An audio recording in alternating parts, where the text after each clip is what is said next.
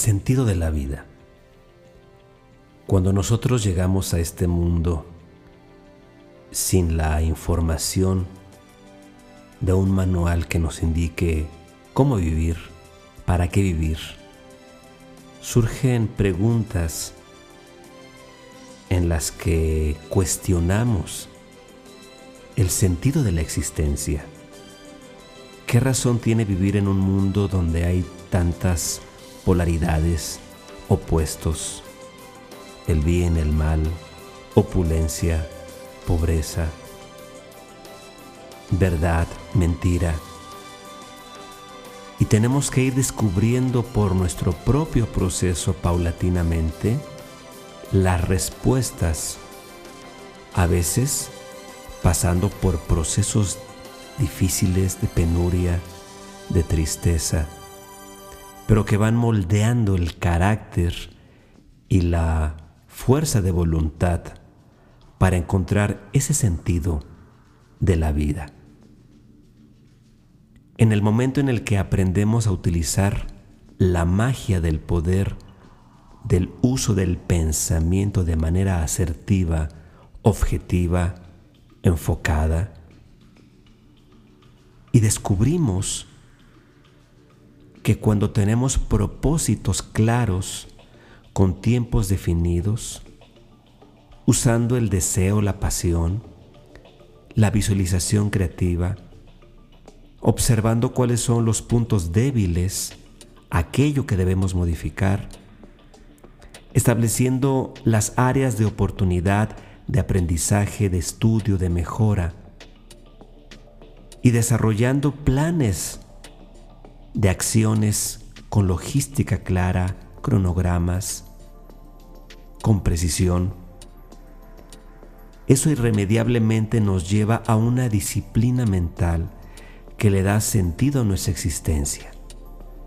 No es nací para sufrir y mientras más sufra, mejor me iré en el mundo venidero. Esto es una gran mentira.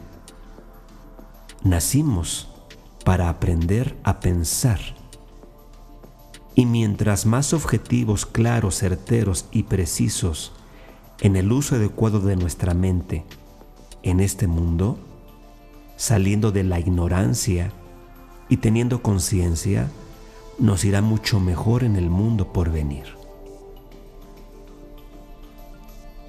En momentos es difícil contemplar esto porque nos gana la depresión, la tristeza, el enojo, el malestar, el coraje, los celos, la envidia, la sola satisfacción de los sentidos.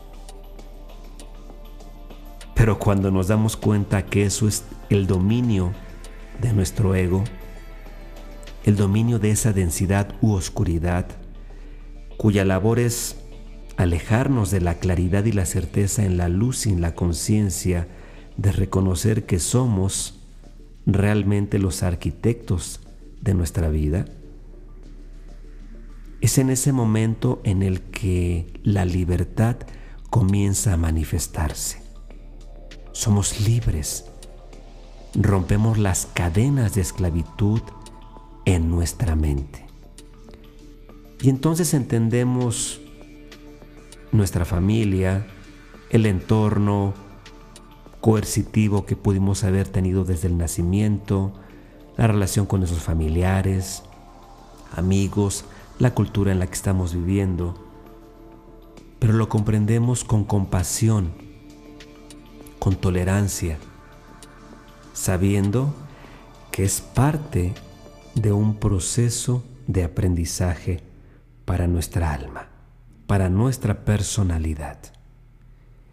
Y una vez despiertos en conciencia, es extraordinario observar las proezas que podemos realizar mediante las cualidades y virtudes que cada uno tenemos por desarrollar.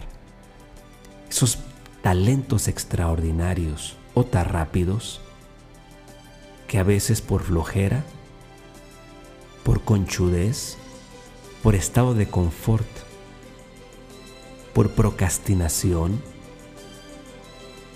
no los utilizamos. Y edificar lo que nosotros queremos tener en nuestra mente como las semillas que impulsen lo que vendrá para nosotros. Nadie más es responsable.